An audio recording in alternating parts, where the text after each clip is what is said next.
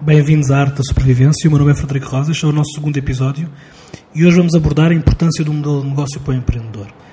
Isto para mim é foi, foi um tema que foi muito fácil de decidir, porque para além da minha máxima, que tenho sempre que empreendedorismo não é criar empresa, esta foi uma questão que é, pratica, é praticamente transversal a todos os empreendedores que vêm falar comigo quando se propõem uh, a iniciar o seu negócio. E todos eles me dizem: uh, Eu quero fazer um plano de negócios, eu preciso fazer um plano de negócios. Alguém me disse para eu fazer um plano de negócios, uh, mas eu não sei como é que é de começar. E eu digo: Pronto, é óbvio que não sabe por onde é que há de começar, mas mostre-me o seu modelo de negócio e vamos arrancar a partir daí.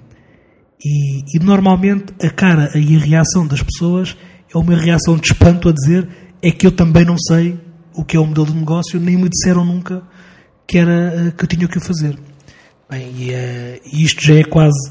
Uh, eu já não fico surpreendido com estas respostas, é normal que elas sejam assim, pelo menos na, nas centenas de contactos que eu tenho tido nos últimos anos, mas aproveito sempre para passar a mensagem de que o plano de negócios é, é, é importante nós vamos ter um episódio uh, mais à frente dedicado ao plano de negócios, mas é muito mais importante para um empreendedor definir o seu modelo de negócios. E porquê? E só para fazer aqui este paralelismo entre plano de negócios e modelo de negócios. O plano de negócios é, é, vai descrever o vosso negócio do presente para o futuro. Ou seja, é um documento, eu quase diria que é um documento contabilístico, é, que vai dizer como é que vocês estão a ganhar dinheiro, uh, não vai dizer como, vai dizer se estão, é, o, é, é descritivo, uh, vai dizer que onde é que vocês estão a ganhar dinheiro, uh, como é que o estão a gastar, se, uh, como é que vão crescer as vendas, como é que vão crescer as vendas, não no sentido de que como é que a vossa operação vai gerar mais vendas, mas o que é que vocês preveem de crescimento, 3%, 5%, 10%, o que seja, e explicam o racional que é um racional financeiro, mas que não tem a lógica por trás da operação. Ou seja, o que vos diz lá é que vão crescer X%, mas não vos diz como é que, o que é que vocês vão fazer para crescer X%. Como é que vão, se vão, se vão ganhar clientes, se vão roubar clientes a outra empresa, se vão ganhar clientes ao cota de mercado, se vão expandir o mercado através de um novo canal de distribuição e por aí fora. Mas muito mais importante do que isso, e para mim esta é que é uh, a grande pedra de toque para, na distinção do modelo de negócio para o plano de negócio. Se o plano de negócio é um documento que uh, perspectiva o futuro com base no presente, para um empreendedor, e lembre-se no primeiro episódio o nosso tema era empreendedorismo não é criar empresa, para um empreendedor que não tem empresa criada, como é que ele vai definir quanto é que vai faturar daqui a 2, 3, 4 ou 5 anos? Só dia de hoje nem um cêntimo faturou como é que é possível nós fazermos uma previsão uh, fiável uh, com base daqui, uh, com base no presente para dois ou três anos, se hoje eu não faturei nada? Por uma razão muito simples, porque um projeto novo não tem histórico. Eu posso ter o meu histórico pessoal, os meus parceiros podem ter o seu histórico, o meu cofundador pode ter o seu histórico, os meus colaboradores podem ter o seu histórico, a indústria onde eu me quero inserir pode já existir e ter o seu histórico, mas o meu projeto não tem história. Não tenho clientes. Não sei como é que vamos, eh, como é que vamos operar no futuro. E por isso é muito difícil eu poder prever uh, a minha faturação a 2, 3, 4, 5 anos. Eu não diria sem mentir, porque eu posso estar com melhores intenções, mas não vai ser com certeza uh, uma previsão com um alto grau de fiabilidade. Por isso, e nós vamos dedicar um programa só ao plano de negócios, por isso eu digo que o modelo de negócios é muito mais importante. Lembre-se no primeiro episódio nós tivemos a ver que antes de abrir a empresa é muito importante adequar o produto ao mercado, fazer aquele, tornar o produto market fit. Ou seja, ir perceber com o mercado como é que o nosso produto é relevante para eles.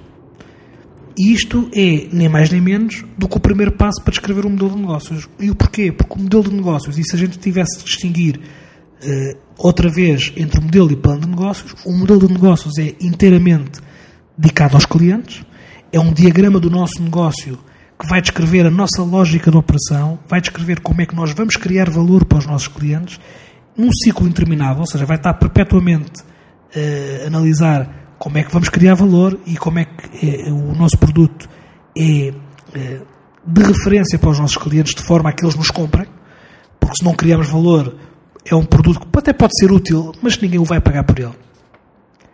E é, e é, essa, e é este ciclo inteiramente dedicado aos clientes que me vai dizer como é que é o modelo de negócio, ou seja, como é que eu de forma sustentável vou criar lucro. Eu posso não ter histórico, porque aquilo que eu estou a dizer não é com base nos meus últimos 3 ou 4 anos, onde ganhei dinheiro X, eu vou fazer mais dinheiro uh, com este modelo de negócio. Não é isto que está em causa. O que o meu, negócio, o que o meu modelo de negócio vai descrever é o racional como é que eu vou criar, como, como é que eu vou criar uh, uh, lucros de forma sustentável. E para isso eu não preciso de histórico, preciso de uma lógica da operação, que tem que estar, obviamente, completamente alinhada. Mas eu preciso de uma lógica da operação e ela precisa de ser coerente e coesa e alinhada. Uh, a partir daqui é que eu posso perceber se a minha operação tem lógica ou não para o mercado. E para eu me introduzir no mercado, acrescentando valor de forma a que alguém queira pagar pelo, pelo serviço ou produto que eu estou a providenciar. Isto é como o modelo de negócio nos vai trazer. O plano de negócios, eh, apesar de ser importante, ter que ser visto, nós vamos depois escrever mais à frente como um documento dinâmico e não um documento estático, mas eh, eu costumo dizer que, enquanto o modelo de negócios, como já vimos, é um documento dedicado aos nossos clientes, o plano de negócios é um documento dedicado a investidores e muitas vezes é o, é o documento que os investidores nos obrigam a escrever e que nunca vão ler, porque ele apresenta quase, é, um histórico contabilístico e é uma projeção contabilística.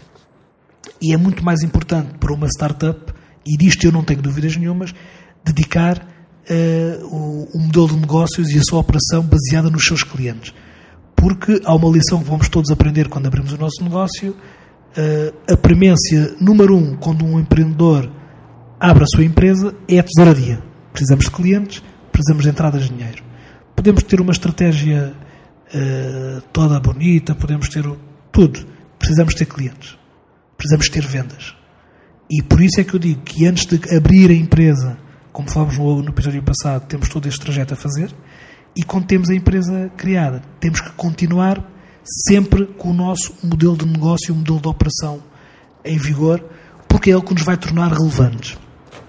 E então, uh, o modelo de negócio dedicado a clientes é o diagrama do nosso negócio, é a lógica da nossa operação, vai descrever como é que vamos criar valor com a nossa empresa para os nossos clientes.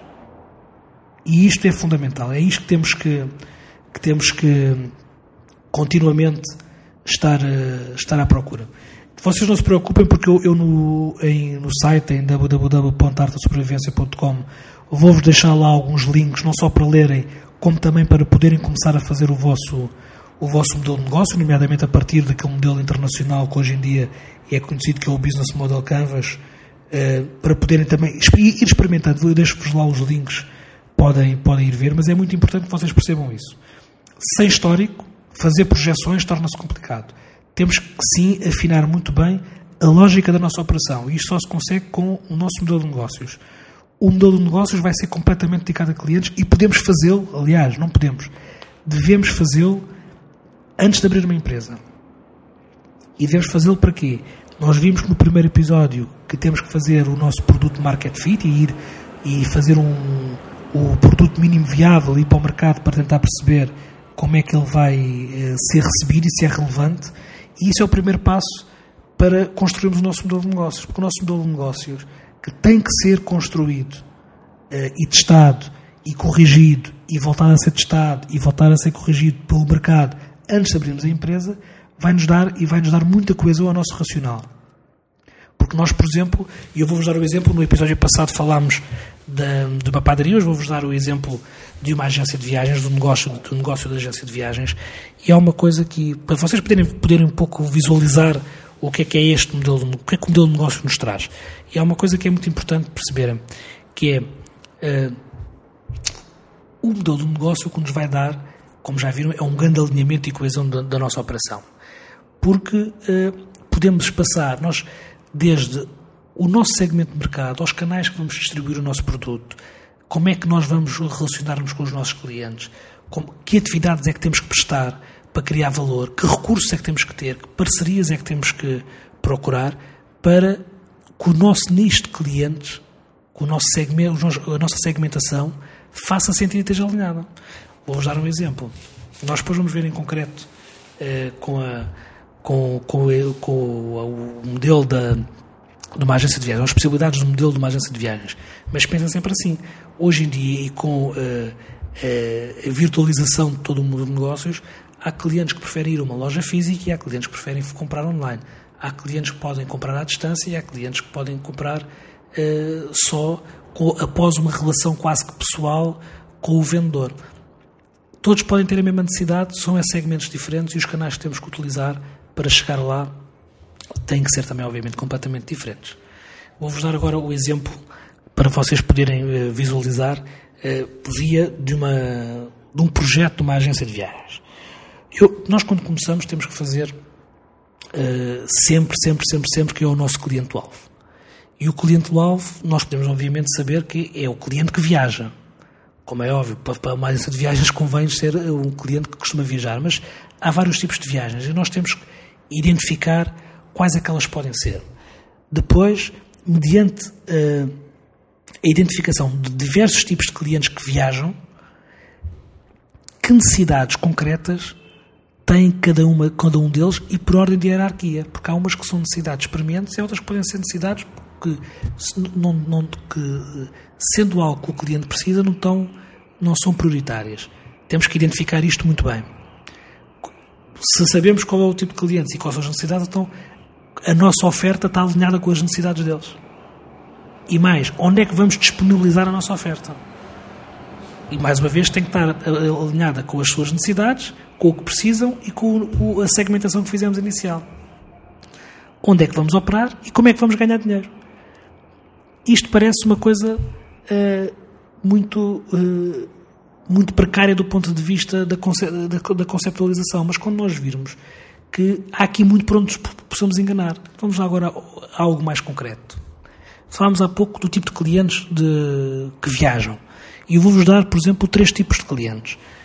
O, o viajante ocasional, que faz umas férias uma vez por ano, que seja de forma ocasional. O viajante de negócios, muito habituado a viajar em negócios. E o viajante de emergência, ou seja, porque há um problema com a família, com o que seja, eh, com o negócio e está a fazer uma viagem de emergência. Eh, eu diria que quer o viajante casual, quer o viajante de, de negócios podem ser, eh, eh, no seu determinado dia, também um viajante de emergência. Mas são, são, são, três segmentos diferentes. Pode haver mais, mas vamos focar-nos nestes três. Eu agora vou-vos dar três necessidades para vocês pensarem qual é que fará mais sentido para cada tipo de cliente. Uma necessidade que é conseguir o transfer para quando sair do avião ir para o seu hotel ou ir para, para, para o seu sítio de destino. Reservar hotel, não só a viagem aérea, mas depois reservar hotel, ou acima de tudo, conseguir fazer marcações com uma grande facilidade. Eu diria que o, o viajante casual, por ter pouca experiência, pode necessitar, acima de tudo, de ter um serviço que lhe preste uh, não só a viagem de avião, mas depois o transfer e até a reserva de hotel. Mas isto também é válido para para para o viajante de emergência, que até pode ser um viajante com muita, com muita uh, experiência, pode ser um viajante de negócios com muita experiência, mas que está neste momento a viajar uh, por, por, por motivo de emergência. Aqui, a necessidade dele não está tão relacionada com o facto de não conhecer como é que se faz, está relacionada com as suas prioridades e a, e a, sua cabeça não está para tratar destes assuntos, está para tratar de outros, a tal emergência que o, tem, que o mantém a viajar. E por isso pode fazer sentido que para o viajante casual e para o viajante de emergência nós podemos ter uma oferta para fazer quase de forma completa, uh, para além da viagem do avião, o transfer e o hotel, enquanto para o viajante de negócios, porque é uma pessoa muito habituada a viajar, ele pode querer, acima de tudo, ter uma grande facilidade em viajar de companhias aéreas diferentes, horários diferentes, eh, de forma mais barata, porque depois ele sabe perfeitamente como é que se há de desenrascar, porque é isso o seu modo, o seu, o seu dia a dia.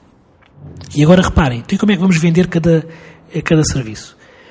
Para quem tem muita experiência como viajante de negócios, obviamente que se calhar por uma oferta online pode fazer sentido, porque ele sabe depois, ele sabe, vai, vai comparar, sabe, já, já é o seu dia a dia.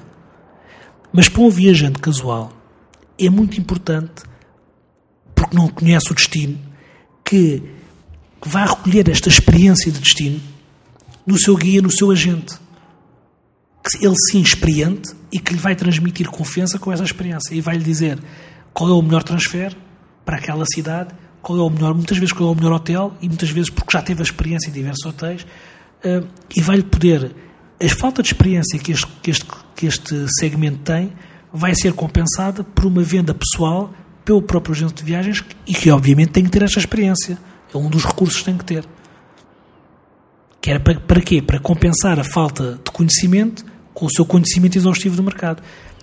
Para o viajante de emergência, o, pode também fazer sentido o agente. Não porque o viajante não possa ter experiência, mas porque, como eu estou com outra preocupação, que não a, a viagem em si, eu quero delegar em alguém que sei que me vai tratar das coisas sem eu sequer me ter que chatear, porque já tenho outra preocupação na cabeça. E reparem que estamos a falar na mesma de uma agência de viagens, mas estamos a falar de três, de, três nichos diferentes de clientes, três necessidades diferentes com, com prioridade e já duas formas diferentes de vender, online ou presencial com um serviço personalizado.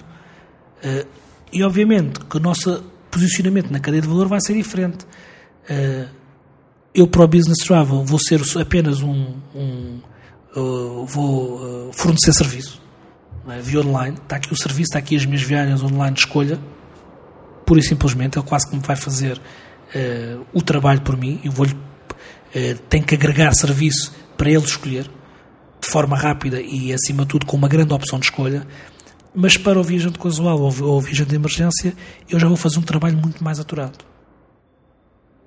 E isso é o que vai fazer sentido. Como é que eu vou ganhar dinheiro? Obviamente, se no, no caso do, do, viajante eh, de negócios que, que, procura toda a sua oferta online, eu, apenas, eu vou ganhar apenas um FII uh, da venda, mas isto uh, pode fazer sentido porque também o meu trabalho é um trabalho um, que, que, vai ocupar muito menos tempo, porque ele vai fazer eh, a, parte das, da procura, da escolha, eh, da confirmação da oferta, toda feita pelo comprador. Enquanto pelo, pelo, pelo viajante eh, casual ou de emergência, o trabalho já é um trabalho, não, compro só, não, não vou ganhar só apenas eh, percentagem da viagem, mas tenho, vou ganhar também pelo serviço que posso fazer, o meu serviço pessoal de conhecimento, que é uma intangibilidade, mas que estou a transferir para compensar e para e colocar o, o, viajante completamente à vontade para onde vai e possa desfrutar da sua viagem, no caso do viajante ocasional ou no caso do viajante de emergência que possa simplesmente não se preocupar com o facto de uh, como é que o avião, quando o avião chega, para onde é que vai ser o transfer, em qual hotel é que vai estar, vai estar tudo completamente tratado. E esta intangibilidade depois tem outro tipo de custo. Mas se nós olharmos ainda, agora uh, vamos focar-nos, por exemplo, no, no, viajante de negócios. Se nós olharmos ainda para o viajante de negócios, reparem que uh, dentro deste segmento podemos ter uma oferta super diversificada. Podemos dizer que se é uma viagem curta, então podemos oferecer um, um, bilhete muito low cost, é? com várias. Ou seja, e aí o que queremos é. Não, porque ele, ele sabe perfeitamente, ele, ele quer. A, a viagem é apenas um meio para chegar ao sítio onde vai fazer negócio não pode ser um custo em si oneroso, porque senão o negócio que vai fazer quase não compensa a viagem uh, que está a ser feita. Mas agora imaginemos que é o contrário. Vamos imaginar que é, um, que é alguém que vai da Europa para a China. Pode fazer sentido dizer: Eu tenho aqui um lugar prémio para si. Porquê? Porque isso vai possibilitar que não só consiga trabalhar no avião, consiga descansar e dormir no avião, de forma a que quando chegar ao seu destino possa imediatamente uh, entrarem nos seus contactos profissionais e rentabilizar a sua viagem. E não o contrário, quando vai chegar, ainda vai ter que ir ao hotel dormir. E isto pode ser muito interessante. Não tem um, pode ter um custo mais elevado, mas tem um custo mais elevado, mas que se vai depois transmitir numa performance aumentada do cliente. E isto, ou seja, E, e estamos aqui a diferenciar, já a, a, a subsegmentar dentro do, do viajante de negócios, dizer que se é uma viagem de reduzida distância, então queremos é uh, preço mais baixo e, acima de tudo, uh, disponibilidade de horários para a ida e para a vinda. Se for uma viagem longa, pode fazer sentido vender um bilhete mais caro que lhe possibilite fazer uma série de coisas no, no, no avião, incluindo descansar, descansar, para que quando chega ao local arranque com as suas reuniões e com os seus negócios. Isto é, e é isto que o modelo de negócio uh, nos vai trazer. Eu diria que, para encerrarmos a questão do modelo de negócio, pensem sempre que nós, quando iniciamos o nosso negócio, temos sempre a nossa visão do que queremos fazer. Mas para a nossa visão do que queremos fazer, é muito importante pensarmos como é que o nosso produto tem relevância para os nossos clientes. Que proposta de valor é que vamos acrescentar? E esta proposta de valor vai-nos trazer sempre o que é que nós vamos fazer, onde é que vamos fazer, como é que vamos vender, como é que vamos uh, recrutar parcerias, quanto é que nos vai custar e onde é que vamos fazer dinheiro. E isto, o alinhamento de tudo isto, vai ser o nosso modelo de negócio. E este modelo de negócio é um modelo de negócio permanente. Temos de estar sempre a questionar o mercado, porque o mercado vai tendo, também vai evoluindo, não é estático. E quando nós pensamos que já está feito, muitas vezes é quando nos desconectamos com o mercado e uh, de hoje para amanhã temos uma quebra das vendas e não sabemos como é que ela aconteceu. Por isso, o modelo de negócio é algo contínuo. Tem que ser completo, tem que ser uh, de forma uh, regular, feita a sua análise, feita a sua intervenção, ser corrigido e inovar. Também para o modelo de negócio, nomeadamente, até encontrando novos canais para de venda, de, venda de, de produtos. Antigamente, apareceu a internet, a gente tem internet, hoje em dia já está, por exemplo, grande parte dos negócios, já para além do site online, já tem a aplicação para o smartphone. Isto é uma evolução. Se nós nos conectarmos desta, desta lógica, podemos perder o mercado. Ou então, mais até do que termos a nossa aplicação, pode haver um agregador, uma aplicação que é agregadora de ofertas e podemos também uh, estar lá. É muito importante, dependendo do modelo de negócio, que nós percebemos uh, para onde é que o mercado está a ir, que novos canais estão a ser criados, para eu estar sempre em contato com o meu nicho de cliente. Uh, definir isto, ter esta coesão, uh, é fundamental. Depois, e para nós, e para nós acabarmos, eu diria que uh, o, o, o, modelo do negócio vai, quando, quando vocês começarem este ciclo de conversação com os vossos clientes, vai-vos traduzir a evidência de que há uma procura no mercado para o vosso produto. E quando vos fizerem a pergunta como é que vocês prevêem vender daqui a dois, três anos, eh, pergunta obviamente baseada para o vosso plano de negócios, e vocês ficarem sem saber, é muito importante que pelo menos saibam que para a lógica da operação que eu hoje mantenho, há esta eh, disponibilidade do mercado em nos comprar. E isso pode-nos conseguir fazer uma previsão de que quando eu entrar no mercado, pelo menos estas vendas vou conseguir. E depois é aplicar o meu modelo a mais clientes e a tornar o meu modelo mais relevante. Tudo isto, ligando ao primeiro episódio, perfeitamente, aliás, não é perfeitamente, obrigatoriamente a ser feito antes de criar a empresa.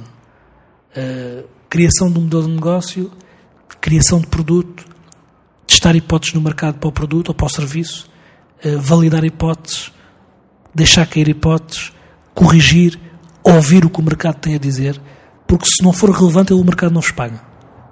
Se o vosso produto não for relevante para os vossos clientes, os vossos clientes não vos vão pagar por ele. Por muito boa que seja a necessidade que vocês identificarem, a vossa oferta tem que ser relevante, porque eu posso ter uma necessidade para a qual, se houver um produto ótimo, mas eu não estou disposto a pagar por ele.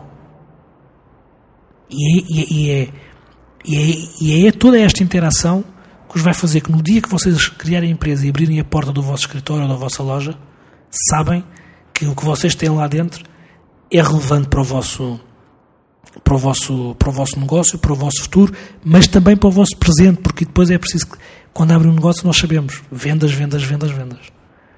Por isso, uh, vou deixar no, no site uma série de links para vocês podem, possam possam ver mais um pouco sobre o modelo de negócio e possam testar. Vou-vos deixar um link que vos possibilita criar o vosso modelo de negócio ou começarem a criar o vosso modelo de negócio online. De resto, espero que tenham gostado. Até ao próximo episódio e bons projetos e bons negócios.